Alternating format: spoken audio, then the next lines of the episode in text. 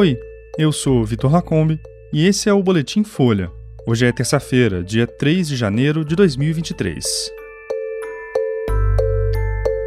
Ministros assumem cargos com críticas a Bolsonaro e promessas de reconstrução.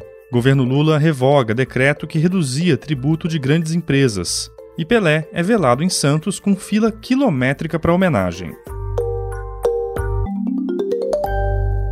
No primeiro dia do governo Lula, os ministros do presidente começaram a tomar posse na esplanada. Os 37 ocupantes das pastas foram nomeados no domingo e devem tomar posse até quarta-feira. O advogado e economista Fernando Haddad assumiu o Ministério da Fazenda, reafirmando o compromisso de enviar ao Congresso a proposta de uma nova regra fiscal para substituir o teto de gastos. O ministro disse que pretende fazer isso ainda no primeiro semestre. Ele também deu recados ao mercado, que tem mostrado preocupação com o aumento de gastos públicos e a maior intervenção estatal na economia. Haddad afirmou que um Estado forte não é um Estado grande, mas um Estado atuante. Nós não somos dogmáticos, nós somos pragmáticos, nós queremos resultados, mas nós seguimos princípios e valores.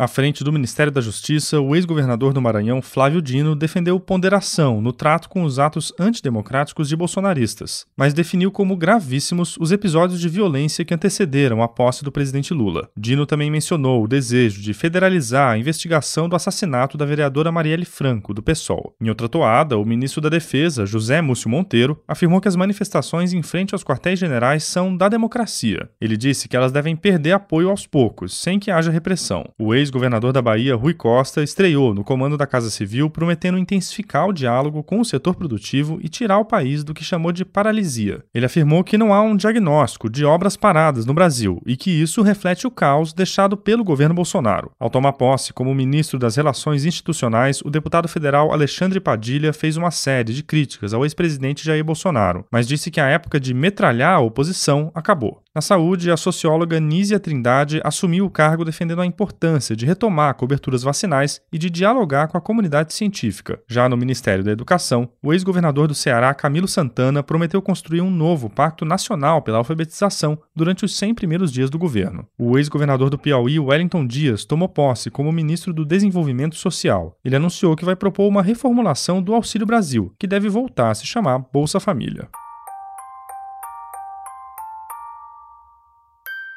O governo Lula revogou no domingo um decreto do ex-presidente Jair Bolsonaro que cortava pela metade as alíquotas de impostos pagos por grandes empresas. A medida poderia reduzir as receitas da gestão petista em 5,8 bilhões de reais. A revogação já era esperada. Antes da posse, a equipe do ministro da Fazenda, Fernando Haddad, estava preocupada com a perda de arrecadação provocada por Bolsonaro em meio ao aumento de despesas autorizado pelo Congresso. O decreto dizia respeito ao recolhimento do PIS e COFINS. Empresas que adotam o regime não cumulativo para recolher esses impostos pagam uma alíquota de 9,65%. O percentual cai para 4,65% quando se trata de receitas financeiras, aquelas obtidas com rendimentos de aplicações no mercado ou juros cobrados de fornecedores fornecedores, por exemplo. A medida do ex-presidente reduzia a alíquota nesses casos para 2,33% a partir de 1 de janeiro de 2023. Mesmo com a revogação, o governo atual ainda deve sentir algum impacto. Isso porque um aumento nas alíquotas só entra em vigor 90 dias depois da publicação da medida.